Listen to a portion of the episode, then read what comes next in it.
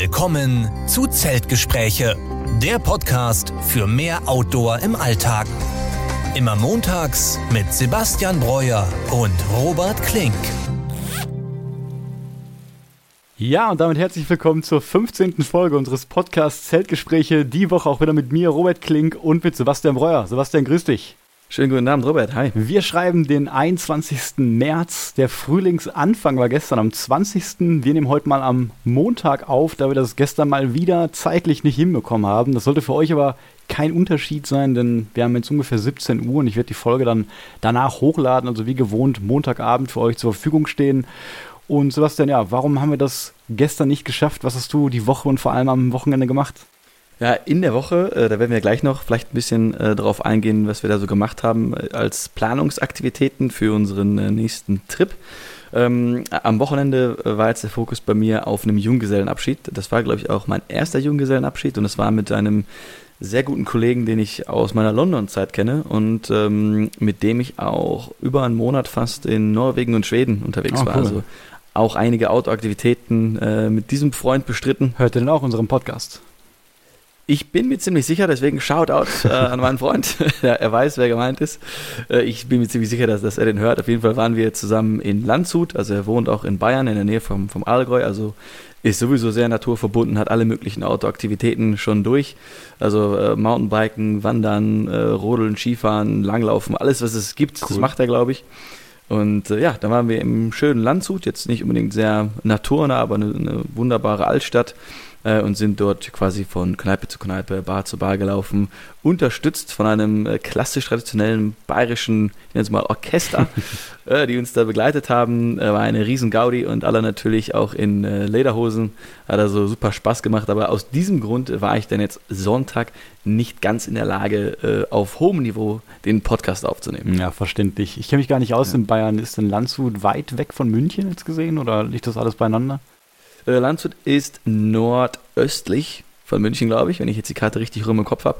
Ähm, und da sind wir mit dem Zug so, ich glaube, 50 Minuten, Stunde hingefahren und hatten dann auch eine Jugendherberge dort.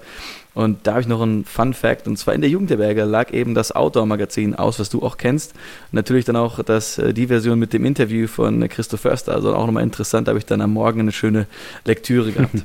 cool, ja, spannend. Also die Folge oder das Magazin habe ich noch nicht gelesen mit Christoph Förster.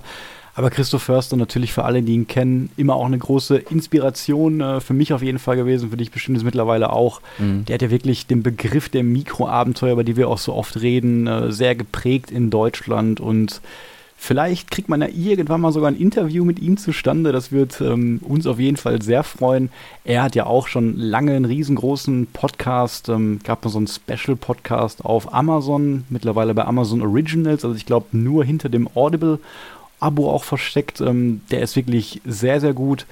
Und ich glaube, sein Podcast Frei raus heißt der. Der läuft quasi die ganze Zeit nebenher und hat auch schon hunderte Folgen. Und deswegen auf jeden Fall eine klare Empfehlung. Könnt ihr euch auf jeden Fall gerne mal anhören. Sehr interessant. Und ja, du hast gerade schon gesagt, die Woche haben wir uns ein bisschen mit Planung beschäftigt für unseren Trip. Mhm. Und vorweg schon mal, das ist auch quasi der Bestandteil unserer Folge hier heute, denn wir wollen mit euch einerseits über den Westweg und den Schwarzwald an sich sprechen, weil wie schon angekündigt haben wir ja im Juni vor, den insgesamt, ich glaube, auf 16 oder 17 Tagen oder so, sogar zwei volle Wochen mit dem Wochenenden zu laufen. Und jetzt so zwei Monate oder weniger als zwei Monate, sind ja nur noch doch, sind zwei Monate. Ja. Ähm, müsste man natürlich langsam mal alles ein bisschen konkretisieren. Natürlich hat man vorher schon mal sich ein paar Gedanken gemacht, aber jetzt ging es halt los, auch mit Sachen buchen, mit Organisation. Und das ist der zweite Aspekt, äh, über den wir heute mit euch sprechen wollen, nämlich wie man konkret so eine Tour plant, beziehungsweise wie wir da jetzt vorgehen. Das machen sicherlich viele Leute anders. Welche, welches Augenmerk, wo wir auf, äh, worauf wir das gelegt haben und ja, was es sonst dann auch alles generell zu wissen gibt. Ja, bevor wir da einsteigen, würde ich natürlich auch noch gerne wissen, was du noch am Wochenende gemacht hast. Du hast ja schon ein bisschen an, angeschnitten, was da so äh, los war und das hört sich auch sehr interessant an. Deswegen vielleicht auch interessant für die Zuhörer und Zuhörerinnen. Ja, erzähle ich dir sehr gerne. Also du sagst ja schon bewusst Wochenende, weil genau wie du habe ich mich ja. in der Woche auch viel mit der Planung beschäftigt und am Wochenende habe ich mal wieder eine ziemlich coole Tour mit dem Van gemacht, mit meinem Van. Also das dritte mhm. Wochenende in Folge, so ab Frühling macht es auch langsam wieder richtig Spaß. Und zwar bin ich da mit meiner Freundin mal nach Köln gefahren. Also von Essen ist das so grob eine Stunde, würde ich sagen. Und dort haben wir einen richtig schicken Campingplatz am Freitagabend gefunden. Camping Berger ist das, glaube ich, im Süden von mhm. Köln, direkt am Rhein. Und ich war wirklich beeindruckt. Ein wunderschöner, moderner Platz etwas teuer auf jeden Fall, aber es hat sich gezeigt, der Preis gerechtfertigt. Da ist auch irgendwie so ein Hotel mit inkludiert und ein schönes Restaurant. Da waren wir sogar essen, also mal mhm. ganz weg von dieser Campingküche. Da hatten wir beide so Hunger, als ja. wir ankamen, haben uns da ein kleines Menü bestellt sogar. Und ähm, ja, Sanitärhäuser, auch ähm, alles vom Feinsten.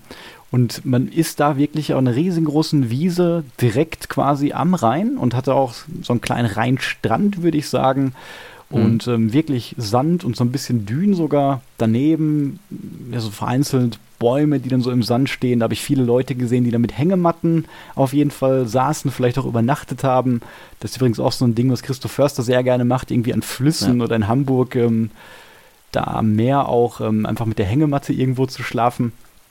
Und ja, dort haben wir eine Nacht auf jeden Fall verbracht und sind dann am Samstag wirklich nach Köln reingefahren und ähm, ja, dort, das hatte ich meiner Freundin zu Weihnachten geschenkt, haben wir so eine Art kleine Flusskreuzfahrt gemacht. Ich habe das auch vorher noch nie gemacht, irgendwie ansatzweise irgendeine Kreuzfahrt, aber ähm, das sah mir nach einer runden Sache und einer guten Geschenkidee raus. Und das war dann mit quasi das Schiff ist dann einmal zum Siebengebirge zu, gefahren. Das habe ich auch so ein bisschen an der Tour gereizt, dass man wirklich vom Schiff in der Nacht nochmal einen schönen Blick auf den Drachenfels mhm. hat, aufs Steigenberger Hotel. Und gerade wenn man, so wie ich letztes Jahr den Rheinsteig noch gelaufen ist, äh, dann macht das echt Spaß, mal an der Stelle den Rhein entlang zu fahren mit dem Schiff. Und wir hatten super gutes Wetter, eine ziemlich klare Nacht. Das war echt ein tolles Erlebnis nochmal vom Schiff aus. Und ja, da gab es dann eben so alles drumherum an Programm, leckeres Essen und noch so eine kleine ähm, musikalische Darbietung am Abend. Und ja, man hat dann auch, wie gesagt, da übernachtet und war dann morgens wieder in Köln. Das war echt eine runde Sache. Ein bisschen wenig geschlafen hat man auf dem Schiff, weil man wirklich morgens schon irgendwie um 8 Uhr wieder runter musste und das abends doch sehr lange ging. Und wir sind dann quasi noch mit dem ähm, Van nach Dormagen gefahren. Also es ist ein, eine mhm. Stadt, die direkt daneben ist und haben da quasi nochmal uns so ein Wildgehege oder Wildpark angeguckt und da einfach nochmal spontan einen kleinen Mittagsschlaf auf dem Parkplatz gemacht im Aufstelldach. Das war auch nochmal sehr schön und dann ja, ging der Tag so um und wir sind auch sonntags eigentlich relativ spät erst nach Hause gekommen, ähm, weswegen mir das auch recht war, dass wir den Podcast auf heute verschoben ja. haben. Hat man da ein bisschen was von dem, ich sag mal, Wellengang, wenn man das so nennen möchte, gemerkt beim Einschlafen? Ich habe noch nie auf dem Schiff oder Boot geschlafen. Deswegen würde ich das mal interessieren, ob man irgendwie anders schläft oder irgendwas merkt von den Bewegungen her. Ja, das habe ich mich auch gefragt. Also normal, wenn ich mal mit Schiffen unterwegs war, war das eigentlich fast immer auf dem Meer. Vielleicht mal so eine kleine Flussüberquerung mit der Fähre über den Rhein oder so. Aber das war ein sehr langes Schiff, also über 100 Meter. Ich kann es jetzt nicht absolut mhm. sagen, aber es war elf Meter breit, daran erinnere ich mich noch. Und man hat absolut gar nichts gemerkt. Also der Rhein ist ja ah, sehr okay. schnell strömend, hat beim mhm. mäßigen Wind jetzt auch nicht so den hohen Wellengang und man hat wirklich überhaupt gar nichts gemerkt. Also das hat sich teilweise auch beim Essen so angefühlt, als ob du wirklich in einem ganz normalen Restaurant warst und wenn du dann mal rausgeguckt hast aus dem Fenster, hast du erstmal gemerkt, oh ja, wir fahren ja hier gerade eigentlich wir den fahren, Rhein ja. runter und du siehst dann irgendwelche ja, schönen Dörfer und, und Naturstücke, die dann so am Rhein liegen. Also vor allem beim Schlafen habe ich das überhaupt nicht gemerkt. Und auf dem äh, Campingplatz, wie waren da die Temperaturen? Habt ihr oben dann wirklich nachts auch im Aufklappdach geschlafen oder habt ihr unten alles umgebaut, um da zu schlafen? Also es war schon deutlich wärmer als die Wochenenden davor nachts und vor allem wärmer als unsere Nacht auf dem Weg nach ja. Venlo. Also Minusgrade hatten wir nicht. Es war natürlich noch ein bisschen kalt. Es war gerade noch Winter. Der 19. war das dann, glaube ich, der Freitag oder der 18. Und ähm, ja, ich habe dann auch extra quasi einen Campingplatz angefahren. Wir können natürlich immer freistehen, weil ich dann die mhm. Möglichkeit mhm. habe, für einen geringen Betrag von drei Euro mir da Strom ins Fahrzeug zu holen und dann meine kleine Elektroheizung anzuschmeißen. Das ist wirklich so ein Mini-Heizlüfter und der reicht dann eigentlich komplett aus, um das Fahrzeug dann eigentlich gut durchzuheizen. Deswegen haben wir auch unten geschlafen, weil natürlich, ich möchte da nicht das Auto voll heizen und die ganze Wärme dann wieder oben über das Aufstelldach über den Zellstoff ja. verlieren. Ne? Das wäre umweltmäßig auch nicht so sinnvoll. Und ähm, ja, deswegen haben wir halt unten geschlafen, mit den Fenstern isoliert und dann war es teilweise auch viel zu warm schon, schon mit der Heizung. Also mhm. Also das hat sehr, sehr gut geklappt. Und das Stromnetz des Campingplatzes hast du dann auch nicht äh, kaputt gemacht, obwohl eine Warnung anscheinend äh, stand, dass man eigentlich nicht heizen sollte, hat aber trotzdem gehalten das Netz. Ja, ich habe es tatsächlich erst am Folgetag gesehen, als ich das, ja. äh, die Verkabelung wieder abgemacht habe, dass man quasi nicht mit Strom heizen soll. Ich weiß aber nicht, ob ich da die Zielgruppe war mit meinem kleinen Fahrzeug und der kleinen, ja, kleinen Heizstrahler, weil ich habe dann natürlich wieder Millionen teure, äh, Millionen Euro teure Fahrzeuge gesehen, also wirklich riesige, mhm. voll integrierte Schiffe, wo die Leute auf jeden Fall auch ähm, drin leben wahrscheinlich. Und ähm, auch, was du ja auch ein großer Fan bist, wieder so Allrad-Offroad-Fahrzeuge, so richtige ähm, Super-Camper, mit denen du auch komplett eine Weltreise machen kannst. Ähm, das war aber sehr spannend. Ich glaube, das Foto, was du geschickt hattest, das war ein Unimog mit einer ähm, richtigen Pritsche hinten drauf und quasi einem, einem Container. Also ja, wenn man das Geld für das Benzin hat, kommt man, kann man damit wahrscheinlich die ganze Seidenstraße und wahrscheinlich, keine Ahnung, bis zu nach Australien runterfahren oder damit kann man wirklich alles machen, aber natürlich ist es an einen gewissen Preis gekoppelt. Und ich habe die Heizung ja auch, die du hast. Mhm. Und die werde ich jetzt dann auch äh, demnächst mal austesten, wie gut das funktioniert im Dachzelt, um das vielleicht mal vorzuheizen zum, äh, zum Schlafen. Ja, klar. Ich glaube auch, wenn man das dann nachts laufen lässt, vor allem die Heizung, du hast die auch, habe ich gar nicht dran gedacht, ähm, da kann man ja auch die Temperatur einstellen. Das heißt, dass mhm. man sagt, wenn es jetzt wirklich unter 10 Grad geht, dass die Heizung dann angeht, bis die wieder einen gewissen Wert hat und dann wieder ausgeht.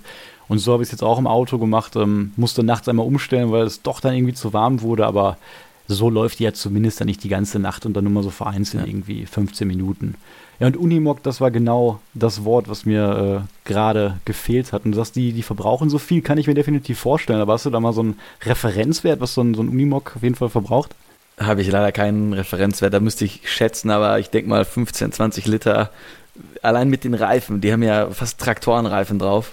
Ja. Ah, da wird schon einiges durchfließen. Also da hast du bestimmt auch einen 200 Liter Tank äh, mit Diesel oder so da drin. Also wenn du den auffüllst, äh, kannst du ja fast zu Weihnachten wünschen, dass das äh, eigentlich bezahlt wird. Ja, und äh, der stand da wirklich auch direkt am Rhein, als wir angekommen waren. Und als ja. wir dann am Sonntag, also Sonntagnacht, zurückgefahren sind aus Bonn über den Rhein mit dem Schiff, dann habe ich ihn auch vom Schiff aus gesehen. Wir sind natürlich an dem Campingplatz vorbeigefahren und der mhm. stand da wirklich, glaube ich, länger. Und jetzt verstehe ich wahrscheinlich auch warum. Ne? Wenn wir gerade für, für Diesel irgendwie 2,30 Euro bezahlen, ähm, dann ist es wahrscheinlich mit der Weltreise in dem Fahrzeug erstmal nicht mehr so günstig, ne? Wahrscheinlich ja, der, der, bleibt er jetzt erstmal da, bis die Spritpreise niedriger sind. Ah, ich denke halt, wenn du Geld für so ein Fahrzeug hast, dann ist wahrscheinlich der Spritpreis auch irgendwo egal. Also das sind, es sei denn, er ist selbst ausgebaut und man hat irgendwie den Unimog günstig geschossen, aber ich glaube mittlerweile, wenn du jetzt noch einen Unimog haben willst mit einem guten Ausbau, es wird, keine Ahnung, 100.000, 150.000, ja, geht es wahrscheinlich ne? los. Ne? Und dann äh, sind da quasi keine Grenzen gesetzt, bis wohin das gehen kann. Ne? Ja, ist echt Wahnsinn momentan, wie die Preise auch explodiert sind. Ja, und ich würde sagen, dann haben wir ausreichend über unsere Wochenenden erstmal erzählt, aber wie gesagt, das Hauptaugenmerk lag bei uns wirklich in der Woche mit dem Schwarzwald und dem Westweg vor allem. Und angefangen hat das ganze Thema am 15. März, das war der Dienstag. Und Sebastian, warum war das so? Ja, ein, ein schwieriger Tag für uns. Äh, da haben wir eigentlich die, die Planung nochmal, wollten wir die richtig anstoßen äh, für, für den Westweg. Und zwar haben wir uns überlegt, dass wir mindestens an zwei Trekkingplätzen übernachten. Das heißt, die haben in diesem, in dem Nationalpark, in den Gebieten dort, haben die eben dedizierte Campingplätze für Wanderer. Das heißt, man kann dann dort wahrscheinlich auf so einem Holzplateau sein Zelt aufstellen und hat dann eben da diesen Platz, wo man eben keine Natur stört, keine Tiere stört etc. und dann ganz in Ruhe erlaubt legal in diesem Gebiet campen kann. Also ein richtiger Traum für, für Wanderer. Und das alles geht über ein Online-Buchungssystem, was eben, wie du gesagt hast, am 15. live geschaltet werden sollte. Und dann haben wir jetzt überlegt, wie stellen wir das am besten an, damit wir auf jeden Fall diese Plätze kriegen, die halt quasi auch auf unserer Route natürlich liegen, die du schon im Vorhinein geplant hattest. Und äh, dann haben wir gesagt, okay, dann schauen wir erstmal Mitternacht. Ja? Also gerade schlägt es 12 Uhr, ist also der 15.3. und wir schauen drauf und es ist noch nicht live, man kann es nicht buchen. Dann haben wir gesagt, okay, bevor wir jetzt die ganze Nacht da warten, stehen wir von früh auf, für, für uns relativ früh, äh, und, und buchen es dann am Morgen. Und dann haben wir gesagt, alles klar, wir stellen uns den Wecker, 8 Uhr, äh, gehen wir online und äh, ja, dann war der erste Platz schon weg. Und wir haben gerade eben noch mit Mühe den zweiten Platz äh, für uns buchen können und mussten jetzt schauen, wo wir eben diese eine Nacht, die wir jetzt nicht auf dem Trekkingplatz verbringen, wo wir die jetzt verbringen können, quasi mit, mit gutem Gewissen. Ja, ja das war wirklich unglaublich ärgerlich, ne? weil wir natürlich, mhm. ich hatte mir diesen 15. März schon, ich glaube, seit Januar im Kalender notiert, ne? wir hatten auch immer darüber ja. geredet, ähm, das müssen wir auf jeden Fall kriegen, weil es gibt ja im Schwarzwald, ich glaube, 20, 25 Trackingplätze und wir brauchten halt nur zwei Stück und dann auch mhm. natürlich zu speziellen Daten. Und auch Anfang Juni ist eine gute Saison, aber jetzt auch nicht die Hauptsaison. Und ich habe mir schon gedacht, dass da viel Andrang ist. Deswegen hatten wir auch versucht, quasi bis 0 Uhr wach zu bleiben oder bis halb eins hatten wir da geschaut. Und dann war der ja. Plan, dass wir uns um 8 Uhr dann nochmal zusammensetzen. Genau. Aber als wir dann um 8 Uhr geschaut haben, der ganze Kalender zu allen Camps war schon tiefrot. Die ganzen Wochenenden war schon weg. Wir haben mit Mühe und Not echt Glück gehabt, dass wir zumindest einen der beiden noch bekommen und der zweite mhm. war dann wirklich weg. Und man muss dazu sagen, man kann immer drei Zelte oder vier Zelte je nach Platz auf diesen Plateaus packen. Und man muss nicht unbedingt dann quasi dieses ganze Ding für sich alleine buchen. Zum Beispiel wir, also Sebastian und ich, würden uns ein Zelt immer teilen. Wir haben zusammen ein Tracking-Zelt. Deswegen bräuchten wir eigentlich noch nur einen Platz. Und ja. es war noch nicht mal mehr ein Platz frei. Also ich glaube, bei dem einen Camp, da haben wir dann den letzten Platz bekommen, aber bei den anderen mhm. war überall alles drei weg. Und ja, dementsprechend war die Stimmung erstmal nicht so gut, aber naja, ich habe dann quasi nach Alternativen geguckt, wie das so an dem Tag ähm, mit, den, mit, dem, mit dem Routen ist, weil man muss ja immer aufpassen, dass man nicht zu wenig läuft, nicht zu viel läuft und das Besondere, wie du gerade auch schon gesagt hast, bei den Trekkingplätzen ist natürlich, dass man dann quasi legal auch im Naturschutzgebiet ja. wirklich schlafen darf, was ja ansonsten echt nicht so super ist. Und ähm, ja, das sagt ja auch noch was, also wie wir da schlafen, aber es gab dann zum Glück eine halbwegs erträgliche Alternative an einer Schutzhütte, wo es auch wohl okay ist zu schlafen. Das ist eine Schutzhütte, bei der es auch sogar noch ein ja, Dachgeschoss, einen Dachboden gibt. Das gibt es, wenn man nicht in Schutzhütten im Schwarzwald, wo dann eben Leute auch ohne Zelt bei Wind und Wetter auf diesem Dachboden quasi nur auf ihrer Isomatte schlafen können. Und ja, die haben mhm. uns dann ausgeguckt, ähm, haben eine leicht längere Tagesetappe und wahrscheinlich nicht so einen schönen Ausblick im Wald, aber zumindest ähm, müssen wir die gesamte Tour nicht komplett umplanen. Ja. ja aber vielleicht erstmal generell Schwarzwald. Ähm, hat man vielleicht mal Urlaub gemacht? Ich persönlich auch nur kurz einmal mit dem Wohnmobil. Ich weiß natürlich auch eine Menge über die, über die Landschaft da. Also man, man, man weiß ja ungefähr, wie der Schwarzwald aussieht, aber selber noch nie durchgewandert. Und auch der Westweg, ähm, da war ich auch noch nie drauf. Und auch für viele Leute ist das vielleicht jetzt auch nicht so ein großer Begriff. Aber der Westweg ist eigentlich schon sehr bekannt so in der Tracking-Szene, gerade für Deutschland und sowas. Denn vielleicht kannst du erstmal generell unsere Hörer einmal abholen, die jetzt so den Westweg vielleicht noch gar nicht kennen oder die den Schwarzwald so als Wanderregion. Ja, sehr gerne. Also der, der Westweg, der hat erstmal so 285 Kilometer. Und wir starten in Pforzheim und würden dann irgendwann in Basel auskommen. Wir haben das für 16 Tage geplant. Und bei dem Westweg gibt es eben die Ost- und die Westvariante und wir laufen die klassische Westvariante. Und er ist quasi wirklich ein, der Top-Trail von, von den Best of Trails in, in, Germany. Das kann man so vergleichen mit dem West Highway in Schottland oder den Kungsläden in Schweden. Ich persönlich äh, war noch gar nicht im, im, in der Region, deswegen äh, fühle mich da besonders hingezogen. Man hat natürlich Bilder, äh, Videomaterial gesehen ähm, und natürlich wir beide suchen uns natürlich immer Regionen aus, die so ein bisschen die, diese Wildnis verkörpern, ne? mit viel Biodiversität und intakten Wäldern.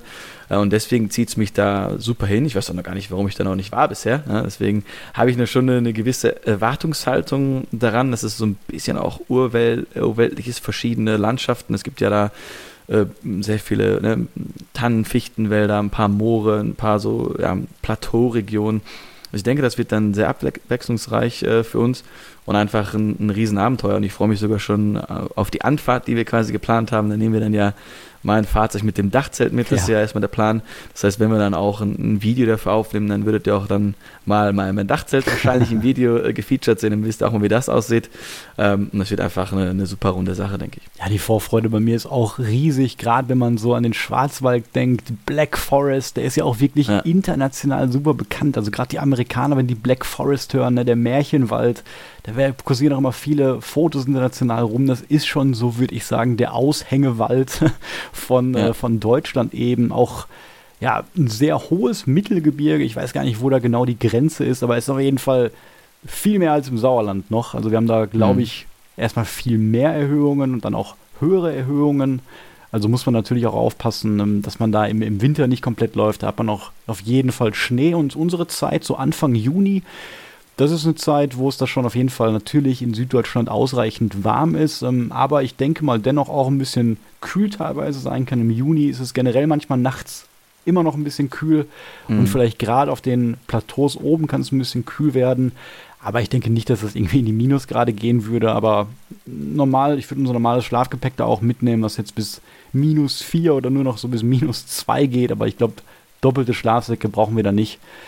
Ja, und ähm, generell, Sebastian, du hast dich auch ein bisschen da mit den, mit den Tieren auseinandergesetzt. Äh, was, was erwartet uns denn da so an, an Wildtieren oder was kann man da so beobachten? Ja, da gibt es wirklich einiges zu sehen. Also ein seltenes Tier, was man hat, ist natürlich Auerhuhn und Auerhahn. Das ist so quasi ein, ein Refugium äh, für, diese, für, diese, für diese Vogelart, genau. Also da, das könnte sehr spannend werden. Äh, ein einzelner Luchs verirrt sich auch schon mal. Und natürlich hat man ähm, ja Rehwild, Rotwild, äh, Wildschweine, verschiedene Kauzarten, Greifvögel. Also das ist wirklich ein Naturliebhaber-Paradies ähm, und dadurch auch mit der Temperatur angesprochen hast, äh, da nehmen wir ja nichts extra mit, sondern unser normales Equipment, was so für, ja, wahrscheinlich jetzt noch, äh, wie du gesagt hast, minus zwei hält. Und äh, ich habe mal nachgeschaut, also im Januar sind so die Durchschnittstemperaturen eben bei können bis zu minus 3 gehen und im Juli haben wir dann ungefähr plus 13 Grad im Schnitt. Also ich denke mal, da sind wir dann im Juni wahrscheinlich so bei 8 oder 10 Grad und das äh, also tagsüber das sollte dann dahingehend äh, kein Problem sein. Niederschlag müssen wir mal schauen. Das ist anscheinend einer der niederschlagsreichsten Regionen in Deutschlands mit ähm, 2700 Millimetern ähm, im Jahr. Und das ist dann eben schon, schon eine Menge. Aber dafür sind wir natürlich auch ausgerüstet mit unserem Poncho, mit der Regenhose, also da äh, und den Handschuhen natürlich auch. Also da sind wir natürlich für den, für den Regen gewappnet.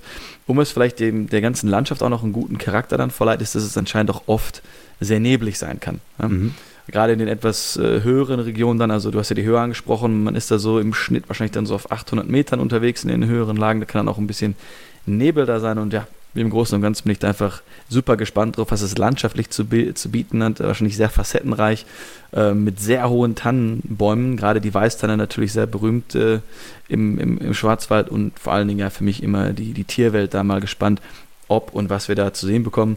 Wir sind ja fast ja, zwei Wochen in diesem Gebiet unterwegs, da hoffe ich schon, dass wir dann das ein oder andere Tier dann da zu Gesicht bekommen oder zumindest hören. Ja, denke ich auch. Wir schlafen ja wirklich jeden Tag fast in der Natur, bis auf ein paar Pausen. Und da wird man schon so einiges nachts hören oder vielleicht mal in der Dämmerung, so wie letztens auch hier ein paar Rehe oder andere Tiere sehen können. Und ein Tier, was ich hoffe, aber gar nicht zu sehen, wenn man das als Tier bezeichnen kann, ist ja die Zecke. Und ja. die Zeckensaison geht jetzt auch langsam wieder mit dem Frühling los. Also nochmal eine nette Erinnerung von uns beiden. Sebastian und ich lassen uns jetzt auch nochmal nachimpfen. Ihr solltet euch auf jeden Fall gegen die Hirnhautentzündung, die die Zecke übertragen kann, impfen lassen. FSME, die medizinische Bezeichnung. Und das Tückische ist eben, dass manche Zecken einfach damit infiziert sind. In Süddeutschland vor allem, in Bayern, im Schwarzwald auch. Und das kann wirklich von der Häufigkeit jede zehnte, jede zwanzigste Zecke sein. Je nach Region es unterschiedlich und das Problem da ist einfach, es reicht, wenn die Zecke dich einmal kurz wirklich gebissen hat, dann wird diese, diese Hirnhautentzündung quasi die, die Erreger dadurch übertragen und hat man die Hirnhautentzündung, hat man wirklich leider eine sehr hohe Chance, da ernsthafte Schäden davon zu tragen oder sogar zu sterben. Und dagegen kann man sich impfen lassen. Es gibt ein Impfverfahren, das ist ganz normal, das dauert irgendwie man muss immer drei Impfungen haben, die sind dann mit ein paar Monaten Abstand und das hält dann auch eine Zeit. Ich weiß nicht ganz genau, zwei bis vier Jahre würde ich meinen. Falls ihr jetzt denkt, oh, ich habe mich noch gar nicht geimpft und ich will aber im Sommer los, dann gibt es auch das Schnellimpfverfahren. Könnt ihr euch mal mhm. darüber informieren und da kann man diese drei Impfungen ja mit Wochen oder wenigen Monaten Abstand machen. Also dass man zumindest dann zwei von diesen drei Impfungen noch irgendwie bis zum Sommer hinkriegt, da hat man schon mal einen sehr guten Schutz. Das andere Problem, was die Zecken noch haben, ist die Borreliose. Und da ist das Gute, dass man zumindest so 24 Stunden Zeit hat, bis das übertragen wird vollständig. Das heißt, die Zecke muss wirklich unentdeckt 24 Stunden in eurem Körper sein und dann wird dieser Virus, ist das glaube ich, ähm, übertragen. Und da hat man natürlich ausreichend Zeit, ähm, immer nach so einer Wanderung, das empfehle ich sowieso abends, wenn man im Zelt ist, die Schlafkleidung anzieht, sich einmal kurz mit der Kopflampe abzuchecken, überall, ob man da irgendwo eine Zecke über den Tag mitgenommen hat. Und die kann man dann auch wunderschön mit diesem kleinen Victorinox-Messer, was wir zum Beispiel haben, mit den 7 in 1 Funktion, ja. mit so einer kleinen Pinzette entfernen. Es gibt da auch Zeckenkarten und ganz viele Möglichkeiten, eine Zecke zu entfernen. Aber ich sag's euch, die, die Pinzette, die reicht auf jeden Fall, um eine Zecke gut und restlos zu entfernen. Und meiner Meinung nach braucht man auch für den Fall nichts mehr. Ich habe bis jetzt alle Zecken immer da gut mit entfernen können. Und muss leider sagen, dass ich direkt bei meinen ersten Zeckenbissen direkt Borreliose bekommen habe. Also mhm. das war nicht auf einer Tracking-Tour, da war ich beim Bogenschießen, so einem Bogenschießcamp. Und da saßen wohl eine Menge Zecken im Laub, die mich dann überfallen haben und ich meine daneben geschossenen Pfeile gesucht habe. Und ja, anscheinend habe ich da wohl eine übersehen, die da länger als einen Tag drin war. Und dann habe ich tatsächlich ja. die Borreliose gehabt und die musste ich dann mit Antibiotika behandeln. Dann nach einem Jahr nochmal hin, ob das wirklich weggegangen ist, weil wenn man das nicht entdeckt, dann kann das sogar erstmal ganz unauffällig sein, bis man irgendwann alt und grau ist und dann kommt diese Krankheit zurück und wird dann als richtig, richtig gefährlich. Ja, das ist wahrscheinlich dann echt äh, sehr unglücklich bei dir, dass es dann direkt auf die Borreliose rausging. Und das, wie du gesagt hast, ein sehr ernstes Thema, gerade für Leute, die eben viel draußen unterwegs sind, auch in diesen Risikogebieten. Auch für mich in Bayern äh, sowieso, da muss ich mal wirklich nachhelfen. Deswegen für mich äh, wird jetzt zum, für den Schwarzwaldtrip auch nur das schnelle Impfverfahren in Frage kommen. Das werde ich also anpeilen, dann kann ich ja gerne mal Rückmeldung geben, wie das so gelaufen ist. Ich habe damals vor, ich schätze mal, fünf Jahren oder so, habe ich auch mal die komplette Impfung gemacht, weil ich viel mit der Familie in Österreich unterwegs war im Sommer bei den Urlauben. Äh, und da war ich dann auch mal komplett geschützt, aber das ist auf jeden Fall länger her als diese zwei bis vier Jahre, die es hält. Ähm, deswegen muss ich jetzt mal das schnelle Verfahren nachlegen, damit ich zumindest einen gewissen Schutz habe dann ähm, für den Schwarzwald. Ja. Und was ich noch sagen wollte, generell zum, zu der Region Schwarzwald, was ich sehr interessant finde, also vor tausend Jahren, also wirklich in einer super langen Zeit, war das quasi komplett alles strukturreiche Urwälder. Und dann haben sich eben ungefähr zu der Zeit, dann ungefähr vor tausend Jahren, auch die ersten Dauersiedlungen gebildet und dann äh, klassisch Mensch dann in dem Zeitalter sehr starke Rodungen. Da war quasi der ganze Urwald weg und dann äh, sind quasi vor 250 Jahren ungefähr, wurde dann wieder alles aufgeforstet äh, mit verschiedenen Baumarten. Deswegen haben wir jetzt quasi wieder einen 250 Jahre alten Urwald dort. Der kommt nicht ganz ungefähr an die, an die Pracht dran, aber ist trotzdem eine wunderschöne Region. Da gibt es verschiedene Seen und Moore und eben Felsen und auch Blockhalden, wie das dort genannt wird. Und da bin ich auf jeden Fall ja, super gespannt, wie dann einfach das landschaftlich jetzt mittlerweile aussieht. Ja, ich auch, vor allem wenn man das mal so aus erster Hand wirklich komplett durchlaufen kann. Und da würde ich auch nochmal konkret zu unserer Planung jetzt was sagen, ähm, wie wir das auch so gemacht haben. Du hast ja gesagt, wir starten im Pforzheim und das mhm. ist eben die Stadt, die quasi am nördlichen Rand vom Schwarzwald liegt, laufen dann komplett von Nord nach Süd. Man kann das auch umgedreht natürlich machen und enden dann in der Schweiz, wirklich in Basel. Und wir machen das quasi mit 14 Tagen Urlaub. Das heißt, wir haben einen vollen Tag, um hinzukommen. Wir treffen uns eben dann in Stuttgart oder Pforzheim mit einem vollen Tag, um dann abzureisen. Und wir haben effektiv dann zehn volle Tage, an denen wir wirklich laufen. Also, oder elf sind es, glaube ich, oder zehnhalb. Ich weiß nicht mehr ganz genau, müsste ich nochmal auf den Plan jetzt schauen. Aber das ist natürlich so getaktet, wenn man sich überlegt, ich laufe 280 Kilometer, dann möchte ich natürlich einen Tag haben, wenn ich ankomme, bei dem ich noch nicht mein volles Pensum laufe von 30 Kilometer und vielleicht am letzten Tag, wenn ich dann noch irgendwie heimreisen möchte oder so, auch nicht so ganz viel. Das heißt, ich hätte hm. jetzt bei meiner Rechnung, wenn ich 10 Tage Zeit hätte, 8 mal 30 oder 33 Kilometer vielleicht, auch je nach Höhenmeter muss man natürlich auch mal einkalkulieren, dass man dann weniger Strecke macht, plus dann zwei Tage, an denen ich irgendwie 20 mache. Und was wir jetzt auch ähm, immer bei den Trips machen, was ich auch jedem empfehlen würde, ist nie länger als sechs oder sieben Tage in Folge wirklich zu laufen, sondern dann auch mal zu sagen, gerade wenn es so schön ist wie im Schwarzwald, ein Zero Day zu machen, wo man eben gar nicht läuft. Und ja. wir haben das jetzt versucht bei der Hälfte zu machen. Das ist natürlich je nach Umgebung nicht immer ganz möglich, aber wir haben dann ein kleines Dörfchen entdeckt, was ganz nah am Westweg wirklich ran ist. Nach dem sechsten Tag ist das, glaube ich. Und da wir ja sonst wirklich umsonst quasi mit unserem Zelt in der Natur schlafen, haben wir gesagt, gut, dann sind wir jetzt mal so luxuriös und mieten uns da, weil da war kein Hotel oder sonst was, einfach mal ein kleines Airbnb wirklich auf, auf der Hälfte des Weges oder kurz nach der Hälfte. Und da gab es dann auch eins zu mieten, es ist wunderschön und da werden wir quasi zwei Übernachtungen haben und dann einen Tag mal wirklich gar nichts machen. Ob man dann ja. vielleicht ins Dorf geht, mal was da ist oder auch mal so einfach eine kleine Runde durch den Wald so läuft, ähm, weiß ich nicht. Wir laufen ja eh schon genug. Vielleicht, wenn wir einfach nur faul im Liegestuhl liegen, wenn es da einen gibt. Mhm. Ähm, aber das ist halt wunderschön, um sich einmal wirklich zu regenerieren, mal wieder zu sammeln. Und dann hat man auch mal ein bisschen Ruhe und dann auch den Folgetag aus Erfahrung mal wieder richtig Kraft und wieder richtig Lust auch weiterzulaufen. Und das nächste, worüber man sich Gedanken machen muss, ist natürlich so ein bisschen die Hygiene. Ne, wir sind Anfang Juni, du hast gesagt, es kann auch schon mal warme Tage natürlich geben. Ja. Und es gibt natürlich, ab und an werden wir mal Bäche haben, vielleicht kleine Seen oder Flüsse, glaube ich, eher nicht da in den Gebirgen, so riesige. wo man sich jetzt vielleicht auch nicht so gut wie in Schweden auf dem Kungsläden mal vielleicht waschen könnte oder so. Deswegen ist es schon ganz nett, wenn man nicht zwölf Tage wirklich ungeduscht unterwegs sein muss, sondern mal zumindest alle zwei, drei, vier Tage eine Duschgelegenheit hat.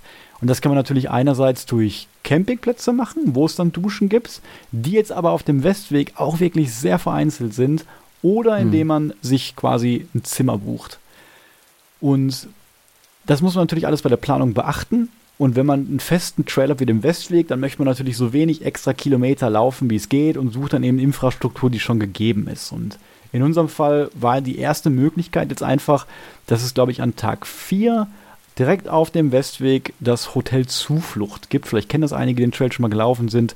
Ist jetzt nichts groß Besonderes, würde ich sagen. Einfach ein ganz normales Drei-Sterne-Hotel, glaube ich. Und ich hätte voll gelesen, dass man da die Möglichkeit hat, auch vielleicht einfach davor mit dem Zelt zu campen und ähm, ich hatte dann da angefragt, ob das vielleicht möglich wäre, oder da war nichts auf der Seite zu sehen, ob man dann vielleicht die Dusche benutzen könnte oder sogar, die haben auch eine Sauna, das wäre natürlich auch ein Traum nach solchen harten Wandertagen. Ähm, da kam jetzt aber irgendwie keine Antwort und dann sowas, dann haben wir uns ja beide auch Gedanken gemacht, ähm, lass uns ruhig da die Nacht dann nach, nach drei oder vier Wildcamping-Übernachtungen ruhig einmal auf dem Zimmer schlafen, Du hast ja auch in Schweden gemerkt, wie toll das war, als wir dann diese Nacht in der Hütte hatten. Da war es natürlich extrem, weil wir dann mal wieder ja. aufwärmen konnten, die ganzen Sachen trocknen können. Aber das kann natürlich im Schwarzwald auch passieren. Wenn wir vier Tage Regen genau. haben, sind wir so froh, wenn dann mal wieder alles im Rucksack wirklich trocken ist, der Schlafsack trocken ist, wir uns vernünftig mal duschen können und eine Nacht je nachdem, was für Witterungen wir haben, auch mal ruhig, ohne Sorgen quasi im Bett schlafen können. Und deswegen mhm. haben wir gesagt, gut, dann machen wir da quasi die einzige Hotelübernachtung auch, die wir, glaube ich, haben.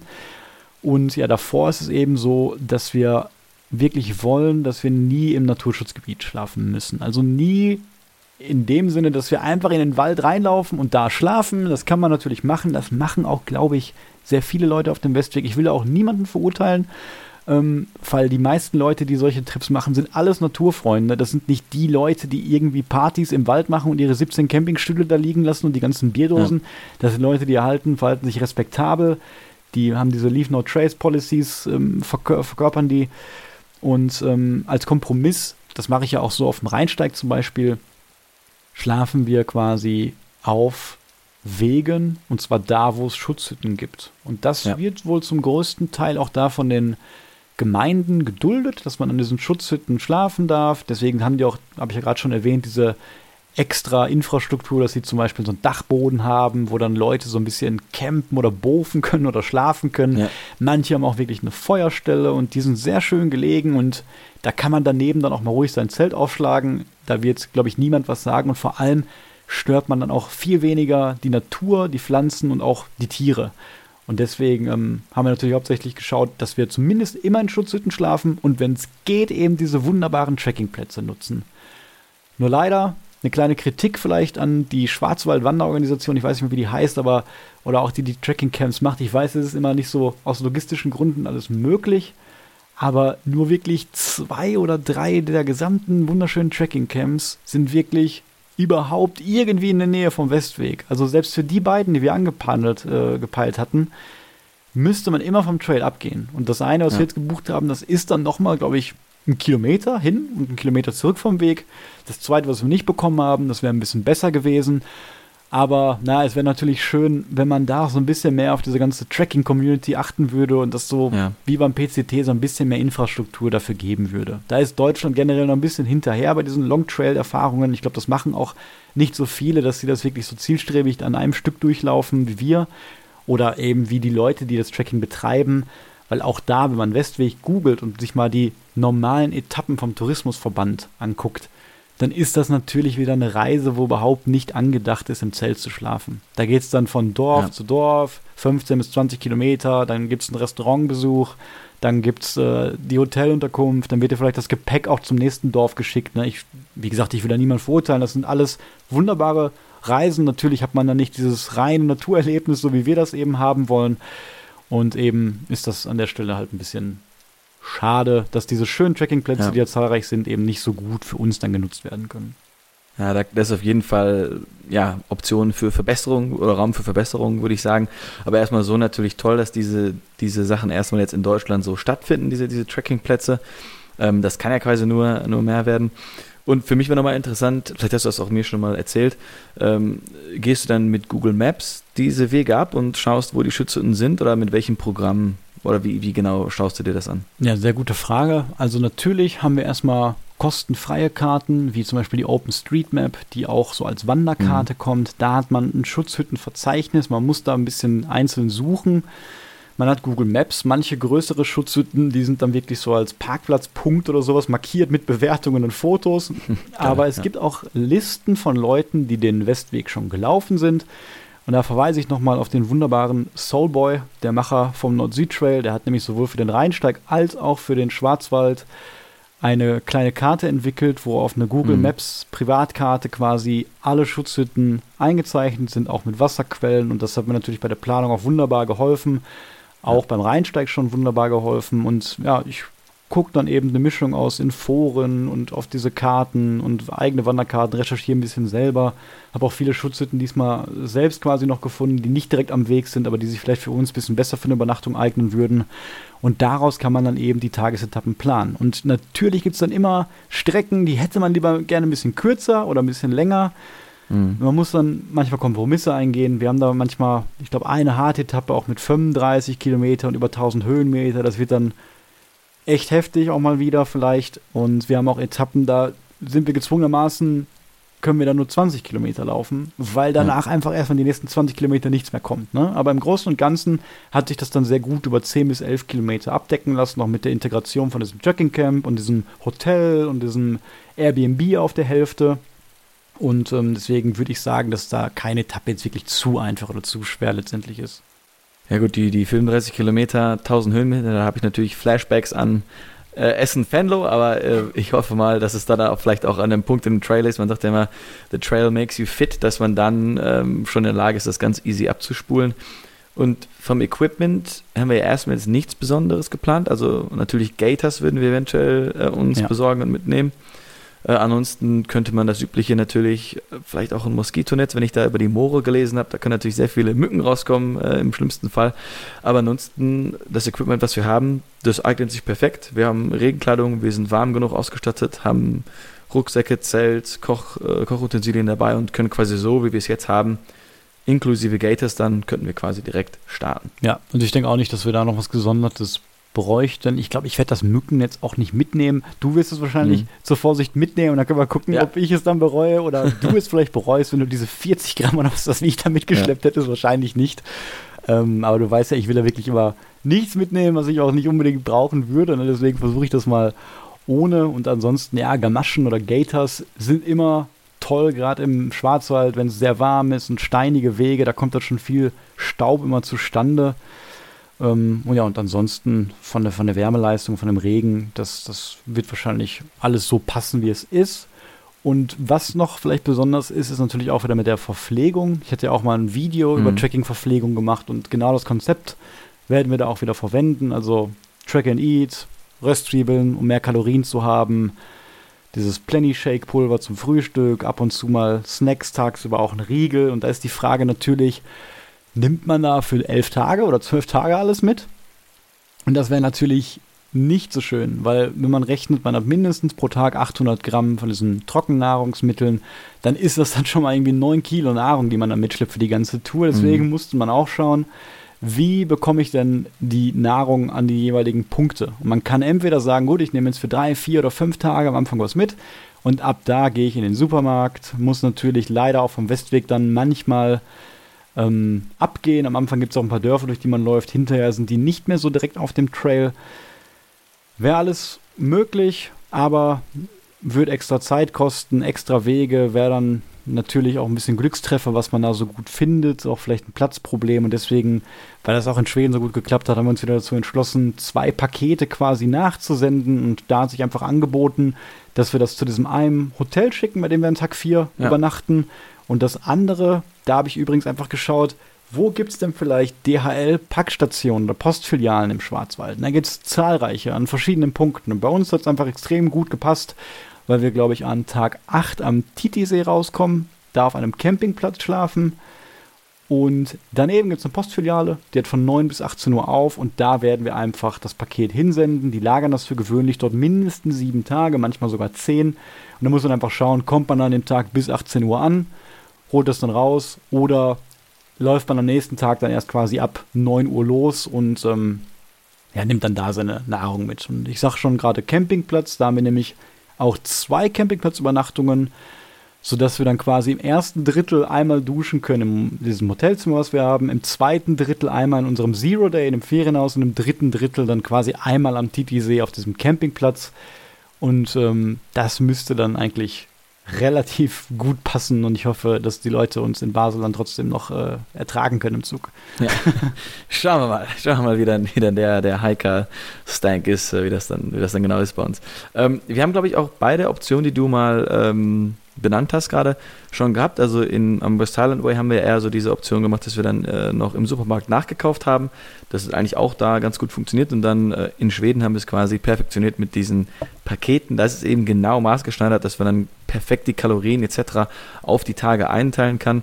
Und du hast ja auch gesagt, es wird natürlich relativ schwer, wenn man alles direkt mitnimmt. Das haben wir auch gelernt. Wir haben ja die Kisten in Schweden mitgenommen und sie dann quasi vor Ort noch verschickt.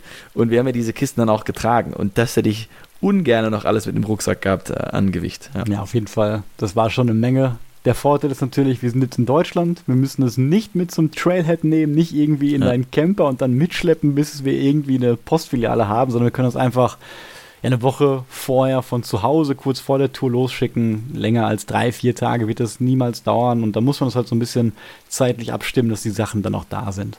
Aber natürlich dieses Nachkaufen, wenn man die Möglichkeit hat. Und ich bin mir sicher, dass wir auch gerne mal irgendwo eine Kleinigkeit nachkaufen werden oder mal essen werden. Und äh, ja, das sind dann so die kleinen Freuden, die man sich dann unterwegs mal gönnen kann. Aber zumindest ist immer sichergestellt, wir sind nicht darauf angewiesen. Wir haben unsere mhm. eigenen Sachen dabei, wo wir wissen, das schmeckt uns, das ist leicht, das ist gesund und dass wir immer dann äh, auf jeden Fall gut dann abends kochen können. Ja, du weißt, ich bin ja ein sehr großer Fan von Nachkaufen. Du musst mich da manchmal zurückhalten. Dann kaufe jetzt da nicht schon wieder was. Aber klar, dann so, so ein leckerer Müsli-Riegel oder eine, eine, kalte Cola sind natürlich immer starke Versuchungen. Ähm, bei, bei kalter Cola, äh, da wäre noch die Frage mit dem Wasser. Wir nehmen ja dann sehr wahrscheinlich den Wasserfilter, unsere Wasserfilter mit und müssen einfach gucken, dass wir dann da haushalten und immer an der, an der Quelle sind am Ende, um dann da genug Wasser zum Kochen und zum Frühstück mitzuhaben. Und hast du da spezielle Taktiken jetzt auch beim, beim Schwarzwald dir überlegt? Nein, habe ich nicht. Also Wasserfilter nehmen wir auf jeden Fall beide mit und das mit der Wasserversorgung, das habe ich tatsächlich jetzt auch noch nicht so ganz im Detail ähm, ausgeklügelt. Ich bin mir sicher, dass das auf jeden Fall gut möglich ist. Aber es ist für mich zumindest immer beruhigend zu wissen, wenn ich vorher weiß, gut, da ist ein Brunnen, da ist eine öffentliche Wasserquelle, da kommen wir durch ein Dorf, da ist ein Friedhof, da kann ich mir Wasser holen, da ist ein Kiosk, eine Tankstelle oder so. Das ist da alles nicht so zahlreich vorhanden, aber mhm. so wie ich das gesehen habe, gibt es da immer genügend Punkte, sodass wir dann mit unseren 3 bis 3,5 Liter, die wir pro Person tragen können, auf jeden Fall hinkommen werden. Aber das ist noch eine Sache, da würde ich vielleicht nochmal versuchen, schon vorher so viel herauszufinden, wie es geht, damit wir dann auch immer, gerade wenn wir in so einem Trekking-Camp sind, ne, dass wir wissen, 100 Meter davon ist jetzt ein Bach, vielleicht sogar sehr nah an der Bachquelle sodass wir mit dem Wasserfilter auf jeden Fall Wasser holen können. Und, und ich denke, der Schwarzwald ist auch ein relativ sicherer Ort, um eben Wasser filtern zu können aus den Bächen, gerade wenn man relativ hoch ist. Und ähm, das einzig Gefährliche ist dann im Prinzip nicht die Verunreinigung durch den Menschen, sondern eben, dass da Wildtiere verendet sind und deswegen halt immer ja. relativ nah zur Quelle gehen, wenn es geht. Genau. Und was wir vielleicht jetzt noch gar nicht thematisiert haben, was auch den Bereich Hygiene anbelangt, ist natürlich ähm, ein Geschäft verrichten. Das wird ja häufig, zumindest bei den Videos und Podcasts, die ich höre, nicht so thematisiert, weil es auch irgendwo ein Tabuthema ist. Und da haben wir jetzt, sind wir auch minimal unterwegs, minimalistisch. Das heißt, unser, unsere Badezimmer ist quasi eine Titanschaufel. Ja, eine ultraleichte Titanschaufel. Und das heißt natürlich, äh, wenn dann Nature calls, dann äh, wird man sich eben in den Wald begeben, äh, weit genug von einem Gewässer entfernt äh, und dann wird ein Loch gegraben, was tief genug ist. Und dann kann man dort eben sein Geschäft verrichten mit äh, abbaubarem äh, Toilettenpapier etc. Und dann ist man da quasi auch auf der sicheren Seite. Also das, das geht auch alles. Das war für mich immer eine, ein großes Fragezeichen und ein großes, äh, ja auch psychisches Problem. Das ist immer so eine Sache, mit der ich dann zu kämpfen habe. Ich bin schon gerne zu Hause da unterwegs und deswegen war das eine Umstellung. Aber ich denke, wenn ich das hinkriege, dann schaffen das auch alle anderen Leute. Das glaube ich wirklich auch. Also wenn du das schaffst, dann müssen das alle ja. schaffen.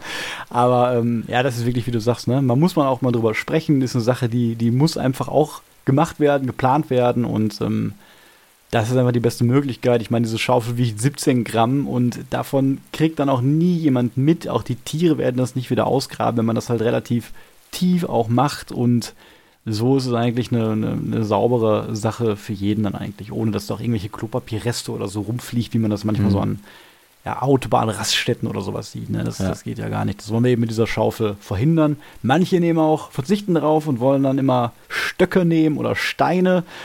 Aber ich kann mir nicht vorstellen, dass das bei jeder Situation immer so gut klappt, vor allem weil der Boden manchmal hart ist. Und wenn man dann auch mal ein bisschen dringender muss, dann will ich mir nicht erst dann noch einen Stein und einen Stock suchen und versuchen dann irgendwie eine Kuhle zu bauen. Also ähm, da sind mir diese 17 Gramm das auf jeden Fall wert weil außerdem kann man noch diese Schaufel auch als Sturmhering benutzen. Das heißt, wenn es mal richtig stürmisch ist, dann könnt ihr die Schaufel in den Boden rammen. Wir sagen immer Schaufel, aber es ist im Prinzip so eine Mini-Gartenschippe, also so richtig klein. Ja. Sehr gut geformt, sodass sie nicht brechen kann, aber das kann man dann noch als Notfallhering auf jeden Fall benutzen oder sogar als Ersatz für einen Hering, den ihr vielleicht ansonsten zu Hause lassen könnt. Ja, und ich würde sagen, damit haben wir jetzt auch schon eine Menge Sachen besprochen. Natürlich beides auch im Schnelldurchlauf. Es gibt unzählig mehr über den Schwarzwald zu berichten. Es gibt auch viel mehr über so eine Tourplanung zu berichten. Das werden wir bestimmt auch nochmal bei zukünftigen Touren ansprechen. Und wir werden auch sicherlich, genauso wie wir das über den Fendo-Trip gemacht haben, auch dann nach dem Trip im Juni direkt auch eine Folge machen, ein Spezial, wo wir von unserer konkreten Tour erzählen. Und dann werdet ihr nochmal ein paar Details vom Schwarzwald hören, die uns wahrscheinlich selber jetzt noch gar nicht bekannt sind und bewusst sind. Mhm. Und da werden wir sicherlich nochmal viel mehr erzählen. Bis dahin ist auf jeden Fall Vorfreude bei uns beiden angesagt. Und Sebastian, dich würde ich konkret fragen, worauf freust du dich denn am meisten?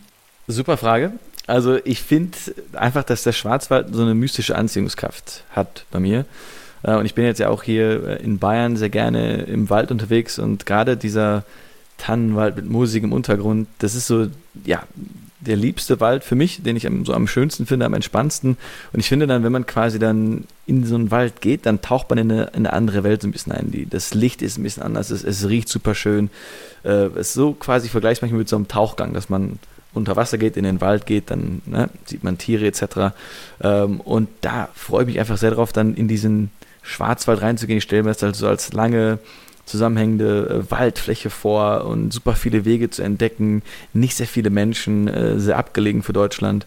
Und auf diese, ich sag mal, Wildnis einfach freue ich mich am meisten. Ja. Und äh, wie, wie schaut das bei dir aus? Worauf freust du dich am meisten? Ich würde sagen, ich freue mich tatsächlich erstmal am meisten darauf, wieder eine längere Tracking-Tour zu machen, einfach wieder mhm. dieses Freiheitsgefühl zu haben, auch diese Routine zu bekommen, die sich bei einer Wochenendtour nicht so ganz einstellt, vielleicht dann am Sonntagmorgen, ja. weil da muss man auch schon nach Hause. Aber dieses Gefühl, du bist drei, vier, fünf, sechs, sieben Tage auf dem Trail, es geht immer weiter und du hast dich schon so daran gewöhnt, da setzt so ein Freiheitsgefühl, ein Entspannungsgefühl einfach bei mir immer ein. Und das ist echt das Primäre, worauf ich mich freue. Und dann noch gerade auf so einem legendären Trail wie dem Westweg in so mhm. einem schönen Naturgebiet, da passt einfach für mich alles. Die Jahreszeit ist perfekt und es gibt quasi nichts, auf das ich mich irgendwie nicht freue oder denken würde, oh, der Trip wäre vielleicht besser oder der Standort wäre besser. Also das ist wirklich die, die, perfekte Tour für mich. Ich habe da so dermaßen Bock drauf auf jeden Fall, dass ich das ja. wirklich kaum erwarten kann. Ja, mit diesen schönen Worten zum Schwarzwald, die euch bestimmt auch ein bisschen motiviert haben, ähm, würde ich sagen, verabschieden wir uns jetzt erstmal für die Woche. Wir haben heute lange geredet. Ich hoffe, das hat euch mal wieder gefallen interessiert. Und auch nochmal danke für die ganzen Kommentare und die steigenden Zuhörerzahlen. Ähm, wir kriegen das ja mal alles mit und ich versuche auch mal mhm. so viel zu beantworten, wie es geht. Und Sebastian könnte natürlich auch gerne äh, Fragen mal stellen oder bei Instagram folgen und so weiter. Und ja, dann würde ich sagen, Sebastian, wünsche ich dir eine schöne Woche und wir sprechen uns nächste Woche. Wünsche ich dir auch. Bis dann. Ciao. Ciao.